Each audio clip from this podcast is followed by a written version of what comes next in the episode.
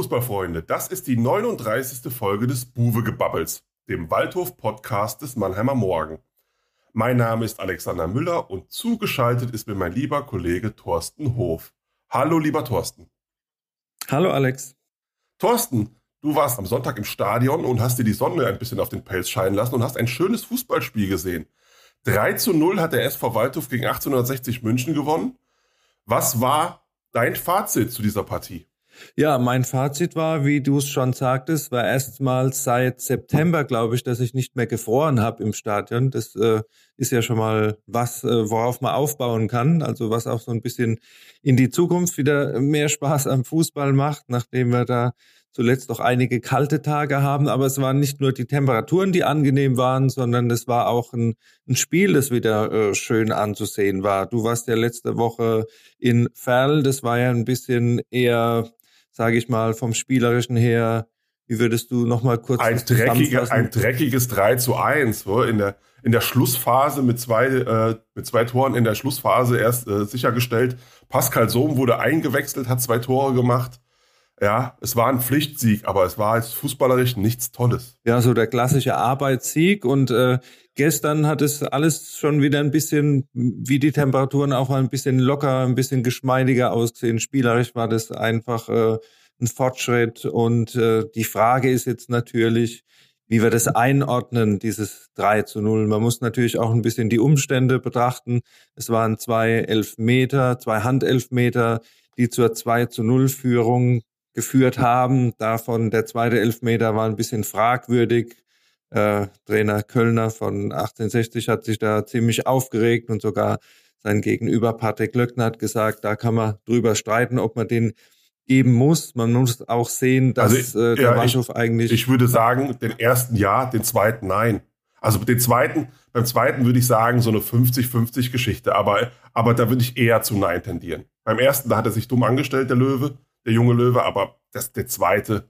Also dann muss man wirklich, dann, wenn, wenn man dann Elfmeter gibt, dann musst du halt mittlerweile wirklich bei jeder Aktion, wo der Ball im Strafraum an die Hand springt, äh, Elfmeter geben. Ich finde, es ist zu arg. Aber ja, da bin ich eigentlich bei, bei Köln. Auch Glöckner glaubt, es hat das ja auch so angedeutet. Ja, das war schon, schon eine harte Entscheidung, aber das war halt auch so ein bisschen die Entscheidung dann in dem Spiel, weil 60 war ersatzgeschwächt. Man muss ja sehen, dass die zuvor mit äh, drei auf jeden Fall bestätigten Corona-Fällen am Samstag dann nochmal konfrontiert waren und mit minus fünf dann in Mannheim angetreten sind. Und du hast ja eben angesprochen, Innenverteidiger 17 Jahre äh, Drittliga-Debüt, macht dann gleich in der zweiten Minute ein Handspiel. Das war natürlich mehr als unglücklich für den jungen Mann, aber ja, da hat halt äh, 60 jetzt ein bisschen Pech gehabt, was das Personelle betrifft. Das muss man natürlich sehen. Man muss auch sehen, dass der Waldhof trotz der ganzen spielerischen Überlegenheit sich eigentlich keine hundertprozentigen Chancen herausspielen konnte. Aber also was man auf jeden Fall gesehen hat, es war wieder flüssiger, es ist nach vorne gegangen, es wurde sich in den Strafraum kombiniert, es kamen auch Flanken. Der Druck war eigentlich äh, über die ganze Spielzeit da, abgesehen von der ersten Viertelstunde nach der Pause vielleicht. Insofern war es am Ende dann doch verdient, vielleicht in der Höhe natürlich zu hoch, aber äh, Waldhof hat klar das spielerische äh, Moment gehabt und äh, ja, wie gesagt, man muss es relativieren, aber es war mal wieder so ein Ansatz nach vorne und äh, man hat so ein bisschen den, den Fußball aus der Vorrunde gespürt, fand ich. Ja, ich fand auch, es war, war insgesamt eine sehr, sehr stabile Leistung. Es war auch äh, über 90 Minuten gesehen wirklich eine der besseren oder eine der besten Leistungen in der Rückrunde. Das muss man schon sagen. Und was dem Waldhof natürlich ausnahmsweise mal wieder in die Karten gespielt hat, war das Thema Spielglück. Wir haben das mit den Handelfmetern ja schon angesprochen. Es war, glaube ich, zum ersten Mal seit sieben oder acht Partien, dass der Waldhof mit 1-0 in Führung gegangen ist. Und sowas hilft dir dann natürlich auch. Ja? Wenn du immer, wenn du immer irgendwie dem Rückstand hinterherlaufen musst oder immer so ein 0-0 hast, ist es natürlich bitter. Aber wenn du nach zwei, drei Minuten 1-0 führst, ist das natürlich die ideale Ausgangslage, gerade gegen so einen Gegner, der halt personell dann halt äh, kurz vorher dann doch noch ein paar Nackenschläge äh, hinnehmen musste. Aber ähm, was glaubst du denn? War das jetzt, wir haben ja immer die ganze Rückrunde drauf gewartet, Wann kommen sie denn ins Rollen und wann geht's denn endlich los? Ist der Waldhof jetzt ins Rollen gekommen und äh, auch mit Blick so auf das Saisonfinale? Sind sie jetzt in der Form, wo sie vielleicht nochmal oben angreifen können? Ja, da eine genaue Aussage zu treffen. Also wenn ich das wüsste, dann würde ich natürlich mein ganzes Geld jetzt im Toto einsetzen irgendwo. Äh, Toto, ich, so. das sieht man wieder, wie alt du bist. Ich meine, Toto Gibt spielt kein Mensch mehr. Da gehst du zu Batman Win und Tipico und wie die alle heißen. Toto spielt keiner mehr, Thorsten. Nein, ich gehe da in die Annahmestelle und mache meine Kreuzchen aus, aus 9 von 11 und dann, dann gucke ich, was dabei herauskommt. Ja, Gut, okay. Ja, aber wie, wie, gesagt, wenn ich, wenn ich das wüsste, dann würde ich da meine Kreuzchen irgendwo setzen. Ist die dritte Liga da überhaupt dabei? Ich weiß gar nicht, ob man da seine Kreuzchen machen kann. Da kannst Egal. du auch, da kannst du auch die erste äh, Liga Aserbaidschan tippen. Da kannst du alles tippen. Ja. ja. Es war auf jeden Fall ein Ansatz, auf, auf dem man aufbauen kann, ob sie ins Rollen gekommen sind. Ich ja, wird sich zeigen. Aber die Mannschaft hat jetzt vielleicht wieder so ein bisschen Vertrauen in das, in das alte System zurückgefunden. Ich fand es auch taktisch sehr interessant, was sich in der letzten Zeit getan hat. Wir haben ja öfter darüber gesprochen, dass so ein bisschen an dem 4-4-2 festgehalten wurde und es nicht ganz gefunzt hat. In Ferl haben wir dann dieses 4-2-3-1 gesehen, allerdings mit einem Fridolin Wagner in der Offensivreihe, was nicht so ganz funktioniert hat. Gestern jetzt wieder ein 4-4-2 mit äh, Bojamba und Martinovic im Sturm und Pascal Sohm trotz seiner zwei Tore in Ferl zuerst auf der Bank. Da sagt man natürlich, lässt man so jemanden draußen, aber es war die Ansage, Eingespieltheit geht vor individueller Klasse, was wir auch schon mal angesprochen haben in älteren Folgen unseres Podcasts. Und da hat man jetzt einfach vertraut auf, auf diese Eingespieltheit. Und ich fand, äh, das war tatsächlich der richtige Schritt. Auch, dass äh, Baris Ekic da auf der Außenbahn in der Stadtelf war, war genau die richtige Maßnahme bis zu seiner Verletzung. Diese, diese Tiefenläufe, diese Tempoläufe, man hat gesehen, wie schnell er ist. Die Flanken sind dann auch reingekommen. Also das war vom, vom taktischen der richtige Kniff gegen diese Mannschaft. Und äh, ja, vielleicht war das wieder so ein bisschen der Ansatz, hat auch äh, Marcel Segert nach dem Spiel gesagt. Das ist so wieder unser Fußball und vielleicht ist dieses Selbstverständnis wieder so ein bisschen da. Und wenn man daran anknüpfen kann, dann kann es vielleicht äh, was werden. Aber wir werden ja noch mal ein bisschen über die äh, Tabellensituation und die, äh, das Restprogramm, das dann ansteht nach der Länderspielpause, dezidiert nochmal sprechen. Ja, ich würde auch ähm, die Option, so von der Bank zu bringen, auch das hat ja jetzt zweimal funktioniert und man muss ja sagen, ähm, wenn man an sein Tor da in der Nachspielzeit denkt, das 3 zu 0 jetzt gegen die Löwen, das hat ja so ein bisschen was von JJ Okocha. Allerdings äh, an der Außenlinie und dann mal irgendwie an fünf Stück vorbei und äh, im zweiten Anlauf den Torhüter dann noch. Das war schon, das sieht man nicht alle Tage. Ja, ich weiß nicht, was mit den Löwen da los war oder das äh, oder was Sohm da eingeworfen hatte vorher, also was Selbstbewusstsein betrifft, den Zaubertrank gefallen. Ja. Das war schon äh, sehr, sehr gut. Ja, ja es, es spricht aber auch für ihn. Er hat ja auch nach dem Feldspiel gesagt, hier, ich mache hier nicht den, den den großen Hannes, wenn ich mal auf der Bank sitze. Ich äh, bin Teamplayer und ähm, auch wenn man von der Bank kommt, kann man dem Spiel noch irgendwie noch Einfluss aufs Spiel nehmen. Und er hat es ja jetzt zweimal gemacht. Gut, das 3-0 war ja jetzt relativ unbedeutend, aber gerade in Fair war er ja der Garant für die drei Punkte. Ja, und ich finde, das so funktioniert das schon wesentlich besser als noch, sagen wir mal, Januar, Februar. Ja? Also das ist jetzt schon gut so. Ja, aber wir haben es kurz angesprochen. Lass uns vielleicht dann auch mal äh, gucken, was passiert nach dieser Länderspielpause. Das Restprogramm, es sind dann noch sieben Spiele, also es geht jetzt wirklich in den Endspurt. Da wird die Saison jetzt tatsächlich entschieden. Und äh, das sind ja dann doch einige Hammerspiele noch dabei. Und man muss auch sehen, am nächsten Samstag ist die Tabelle dann wieder gerade. Dann hat auch Braunschweig sein Nachholspiel gegen Osnabrück absolviert dann haben alle, die da oben stehen, 31 Spiele und dann kann es natürlich auch schon ein bisschen äh, düsterer aussehen. Wir nehmen ja immer hier montags auf, erscheinen mittwochs. Das heißt, heute Abend äh, hat Braunschweig auch noch das Spiel und spielt äh, und dann schließt den Spieltag sozusagen ab. Also entsprechend könnte Braunschweig dann auch auf 57 Punkte kommen am nächsten Samstag und dann. Äh, also pari mit Lautern ist es dann, ne? Ja, dann bist du schon ein bisschen im, im Hintertreffen. Also, und dann, wie gesagt, die sieben Spiele, wenn wir da mal draufschauen, da sind Spiele dabei in Saarbrücken, in Osnabrück, in Wiesbaden. Also, es gibt durchaus einfache Restprogramme, wenn man sich zum Beispiel die des ersten FC Kaiserslautern anschaut. Ja, ich will halt nur dazu sagen, gegen die kleinen Gegner ist es wahrscheinlich genauso schwer wie in diesen Topspielen. Also, ich glaube, jetzt das nächste Spiel nach der Pause ist ja in Zwickau. Mein lieber Mann, die haben jetzt in Duisburg gewonnen. Es ist immer unangenehm, da zu spielen und ähm, ich ich glaube halt einfach auch, dass wenn man, wenn man halt nach Saarbrücken fährt, nach Osnabrück fährt, wo der Gegner einem ja Räume anbieten wird, könnte das dem Waldhof sogar eher entgegenkommen als diese vermeintlich kleinen, die sie, die sie noch im Restprogramm haben. Also ich glaube, das, das ist natürlich sau schwer. Allerdings muss man auch sagen, es bietet natürlich auch Chancen. Ja, also wenn du drei Punkte Rückstand hast auf Saarbrücken und spielst noch da, dann weiß man ja, wenn man da gewinnt, wie, wie viele Punkte Rückstand man auf die hat, nämlich null. Also das ist, ähm, ich finde, es ist mehr Chance als Gefahr, weil ich meine, was, was hast du denn jetzt noch zu verlieren? Im Endeffekt, nach dem 0-3 gegen Braunschweig vor zwei Wochen, haben, haben ja auch wir gesagt, ah, Aufstiegskampf, das kannst du, kannst du dir mehr oder weniger jetzt abschminken. Und jetzt sind sie da doch wieder dabei. Und äh, ich finde, ohne diesen Druck haben sie jetzt auch besser gespielt. Und äh, vielleicht ist es vielleicht genau das Rezept, was jetzt so im Finish äh, noch das Richtige werden kann. Ich meine, du siehst es ja immer wieder, jetzt auch am Wochenende. Lautern hat da in Freiburg, äh, Freiburg 2, haben sich schwer getan, 0-0 gespielt. Magdeburg hat gegen Meppen, die, die hatten so viel Corona-Fälle, dass die irgendwie aus der Bezirksligamannschaft drei Leute einbauen mussten, haben die auch nur 0-0 gespielt. Also das ist ja so, du kannst in der dritten Liga, das macht ja auch den Reiz aus, du kannst dagegen jeden Gegner Punkte lassen. Und ähm, das ist ja zum Beispiel auch der Unterschied zur Bundesliga so ein bisschen. Ich finde, es ist alles offen. Kommen wir später nochmal drauf. Dann gibt es ja noch den Fall Tükücü, der ja da auch noch Einfluss nehmen könnte auf dieses Aufstiegsrennen. Also es wird auf jeden Fall sehr spannend.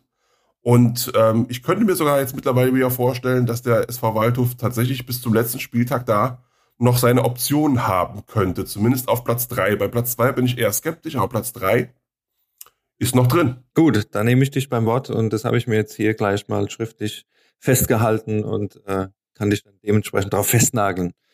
Du, okay. fährst ja, du fährst ja nach der Länderspielpause nach Zwickau. Hm? Ja, natürlich. Freust du dich schon? Ja, Weit, absolut. Ich habe schon meinen mein, mein Zug rausgesucht, ja. Zwischen halt in Leipzig und dann kriegen Dann mit der Regional, das habe ich auch schon gemacht, mit dem Regional Genau. Es gibt aber, zweite Liga Absteiger, also sofern Waldhof jetzt nicht aufsteigen sollte, es könnte ja nächste Saison auch zu Erzgebirge ja. Aue gehen. Ne? Das ist ja dann, ja, ist ja dann die, die Krönung ja. aller Auswärtsreisen, ne? die schönste Auswärtsreise, ganz weit weg, fast in Tschechien. Ne? Da freue ich mich schon drauf. Da machen wir dann Urlaub, irgendwie Skiurlaub oder so. Genau, wir, im Hotel vom Jens Weißflug kannst du dann übernachten. Genau, so machen wir das. Okay, dann lass uns das mal abschließen, den Rückblick auf das Spiel vom Sonntag und kommen wir zu unserer Lieblingsrubrik, die drei Fragezeichen. Da wäre zunächst das Top der Woche. Das ist meiner Meinung nach tatsächlich Baris Ekinschir. Ja. Finde ich auch. weil er jetzt äh, in äh, Ferl da das 3 zu 1 gemacht hat. Das war ja auch so ein bisschen der Schlusspunkt und hat nicht mehr äh, spielentscheidenden Charakter gehabt. Aber da hast du auf jeden Fall gesehen, dass er einfach auch einen, einen guten Schuss hat. Ja, äh, Das war ein, einfach ein schönes Tor ich habe mich jetzt dann unter der Woche mal mit ihm getroffen und kurz unterhalten und da hat er auch einen sehr positiven Eindruck gemacht. Man könnte ja denken, er ist jetzt da von Bochum gekommen, hat da kaum gespielt, hat es jetzt äh, wirklich schwer gehabt, beim Waldhof da reinzukommen, ist jetzt so nach sieben Monaten, ja, hat er das, das erste Tor gemacht. Man könnte denken, er wäre so ein bisschen ja, down vielleicht, aber er hat einen tatsächlich sehr zuversichtlichen, optimistischen Eindruck gemacht, hat sich natürlich gefreut, dass es jetzt endlich mal geklappt hat, hat gesagt, er, die, die letzten Einwechslungen haben ihm so ein bisschen Rückenwind gegeben, weil da hat er auch so ein bisschen mehr zeigen können, was er eigentlich drauf hat, was ihm bisher nicht so gelungen ist. Und jetzt steht der Junge tatsächlich gegen 60 dann in der Startelf. Da haben einige schon große Augen gemacht, aber es war wohl auch in der Trainingswoche so, dass er sich da jetzt nochmal aufgedrängt hat. Und ich fand auch, im Spiel, wie gesagt, was er da auf der rechten Seite gemacht hat mit seiner Schnelligkeit und auch die Bälle, die er da nach innen gespielt hat, die waren alle sauber. Da ist einmal Martinovic vielleicht ein bisschen falsch gelaufen, hätte mehr draus werden können. Also er war auf jeden Fall ein Zugewinn hier auf der rechten Seite. Oder hast du das anders gesehen? Ja, ich sehe das genauso wie du. Ich habe äh, hab das Spiel mir ja äh, im Fernsehen angeschaut und da wurde dann gesagt, was ich auch sehr interessant fand, das war tatsächlich sein erster Startelf-Einsatz im deutschen Profifußball. Also ganz verrückt eigentlich. Ich meine, er ist noch jung, 22. Also Glöckner hat ja immer gesagt, der Junge trainiert so gut, der wird irgendwann explodieren. Haben die Leute teilweise dann so ein bisschen gelächelt schon, weil so bei seinen ersten Kurzeinsätzen so, es ist auch ein bisschen undankbar, wenn du immer in der 83. reinkommst, aber er hatte dann halt auch nie so die, die Szene, die, ihn, die ihm irgendwie halt ein bisschen Selbstbewusstsein hätte geben können.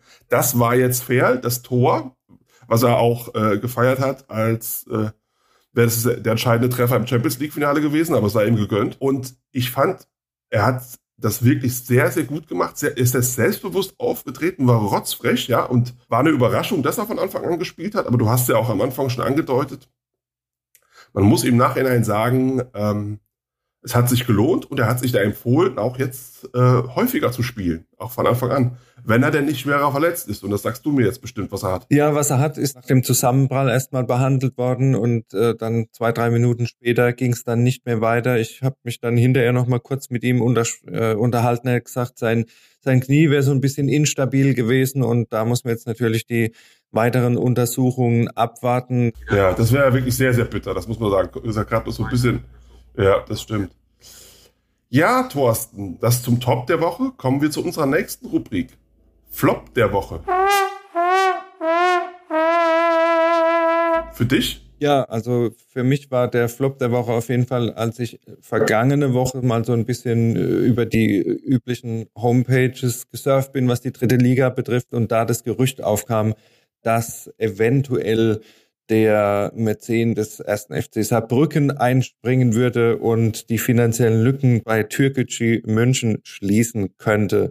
Und dazu muss man natürlich dann auch wissen, dass es da ja um Punktabzug geht oder Punkte, die verloren gehen. Und soweit ich weiß, würde Saarbrücken ja tatsächlich am meisten drunter leiden, wenn Türkgücü jetzt frühzeitig aussteigt. Mein erster Reflex war halt, wenn der DFB das durchgehen lassen würde, dann können sie den Laden dritte Liga auch äh, absperren und äh, am besten den Schlüssel danach wegwerfen. Ich fände es ja schon ansatzweise skandalös. Vielleicht äh, ganz kurz zum Hintergrund. Ich meine, Türkgücü München ist insolvent und da geht es jetzt einfach schlicht und ergreifend darum, die haben ab Ende März läuft das Insolvenzgeld bei denen aus und ähm, die haben dann schlicht und ergreifend keine Kohle mehr, um ihre Spieler zu bezahlen. Das heißt also, da droht die Abmeldung vom Spielbetrieb. Und wenn die sich vom Spielbetrieb abmelden, gehen halt alle Partien, die bisher absolviert worden sind, mit türkischer Beteiligung aus der Wertung. Und der erste FC Saarbrücken bekäme dann, hat zweimal gewonnen gegen Türkgücü, bekäme sechs Punkte abgezogen. Zum Vergleich, äh, SV Waldhof zum Beispiel bekäme nur, haben einmal unentschieden, einmal gewonnen, bekäme vier Punkte abgezogen. Der FCK nur drei, hätte dann allerdings auch ein Spiel weniger. Ja, die würden nämlich am letzten Spieltag, was auch so eine gewisse Brisanz hat, hätte der FCK dann spielfrei, weil die am letzten Spieltag gegen Türkische spielen müssten eigentlich.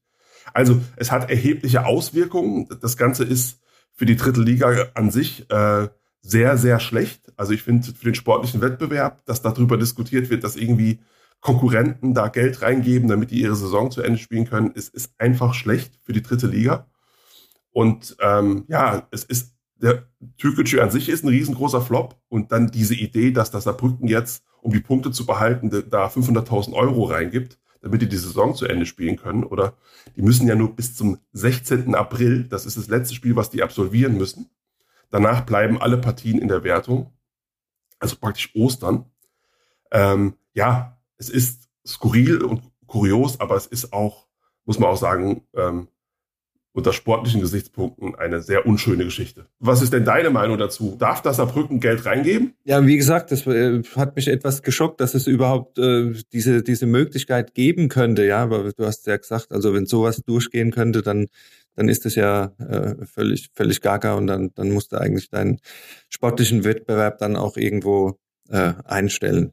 Insofern absolut äh, Flop der Woche, diese, diese Überlegung. Kommen wir zu unserer dritten Kategorie, das Kuriosum der Woche. Ja, und da hast du was im Stadion gesehen. Ja, das habe nicht nur ich gesehen, das 11.000 ja andere. Äh, 11.000 andere, genau. Es wäre schlimm, wenn ich es nicht gesehen hätte, sagen wir es mal so. Nach dem äh, 3 zu 0 hat sich äh, Pascal Sohm den einen Ball vom, vom äh, Balljungen geben lassen, den schnell unter das Trikot gestopft, Schnuller Geste gemacht, ja, Daumen in den Mund und hat dementsprechend auf die Tribüne gejubelt und äh, am Zaun später nach dem Spiel, der Zaun unten ist ja mittlerweile die neue Mixzone beim SV Waldhof. Das ist so ein bisschen wie, wie im Zoo. Man, man, man füttert die, die Aktiven dann mit Fragen und man kriegt dann sogar Antworten zurück. Äh, konnte ich mich ein bisschen unterhalten mit, mit Pascal und er hat dann tatsächlich bestätigt, dass äh, da eine freudige Nachricht zu verkünden ist. Also da gibt's Nachwuchs mit seiner Freundin Alisa, die war auch unten gestanden, hat ihn dementsprechend da in Empfang genommen.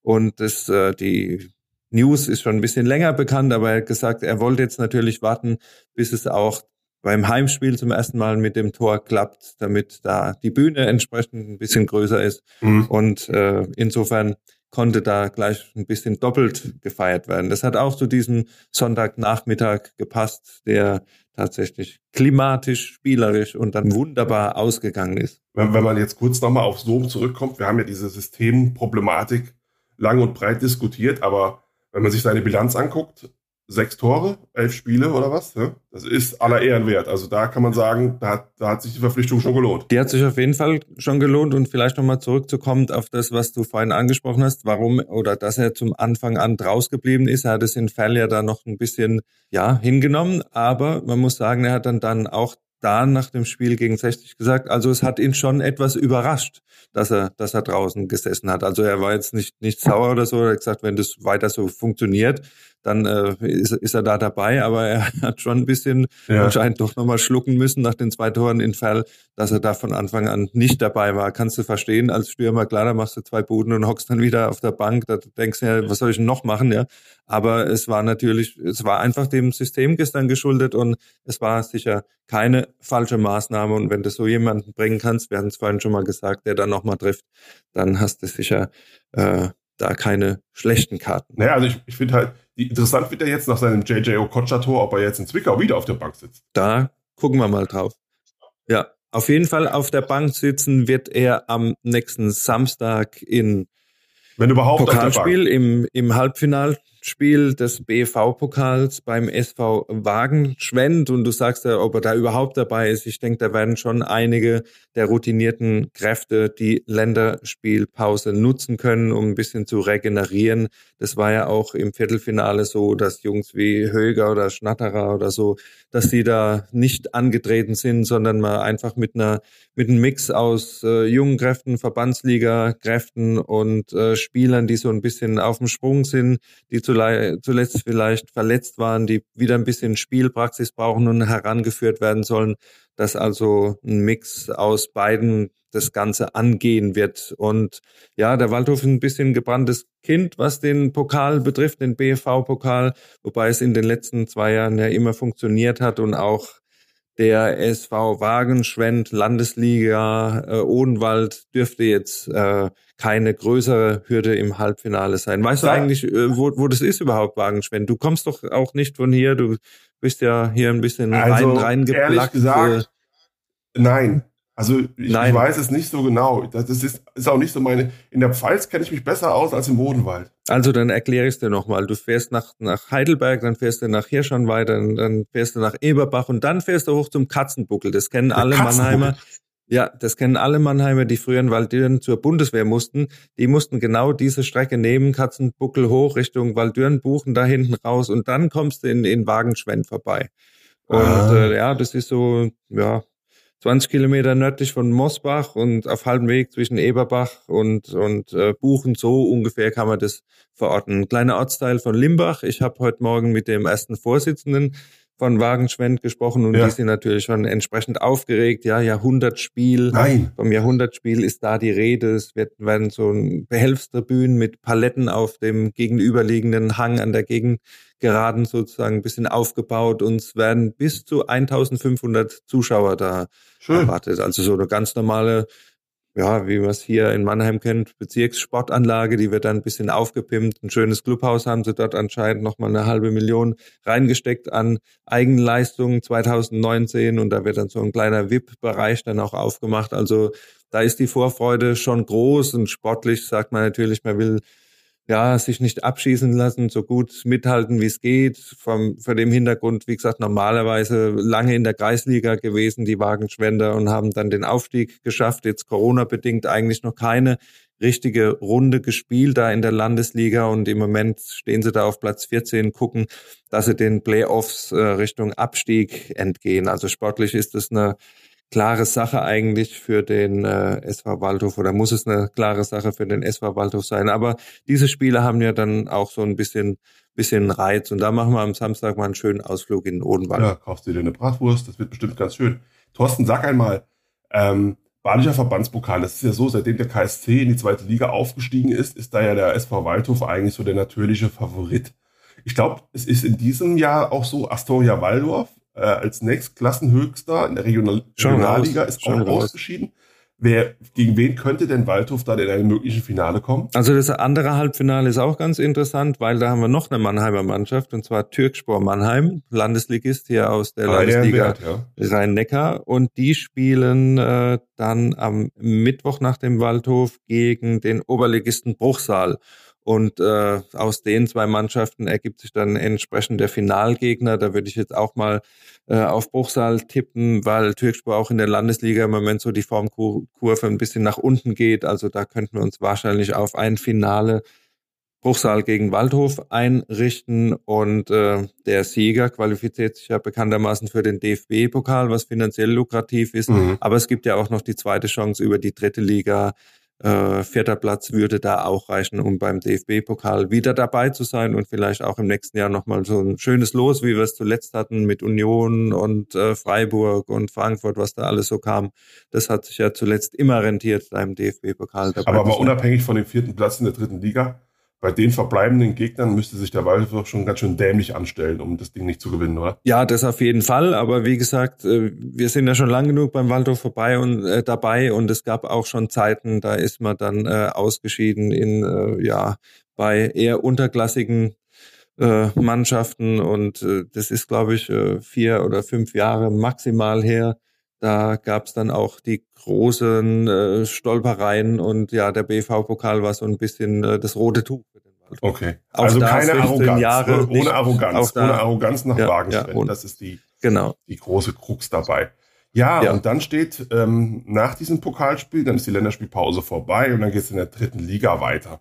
Wir haben es eben schon mal kurz angerissen. FSV Zwickau ist, glaube ich, sonntags um 13 Uhr. Wann, wann musst du da losfahren? Hast du schon mal geguckt, wann der mit Ja, fünf- ich- fünf Uhr ich war schon im Zug, oder?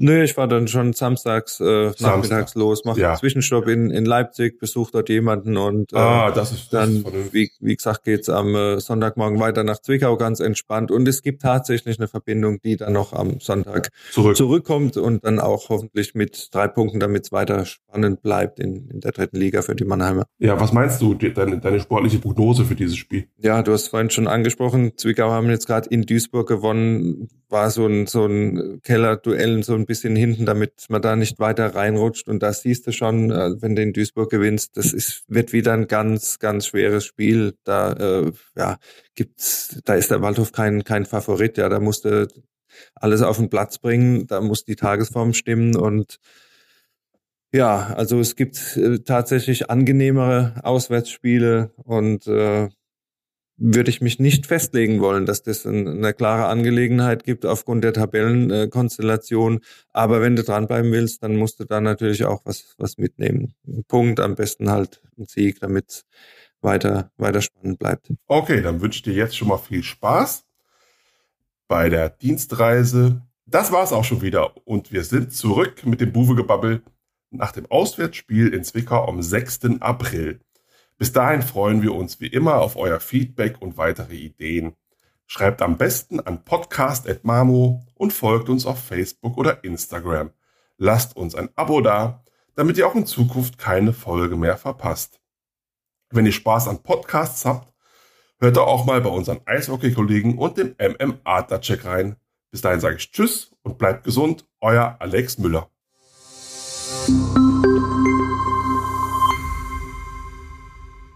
Ein Podcast des Mannheimer Morgen.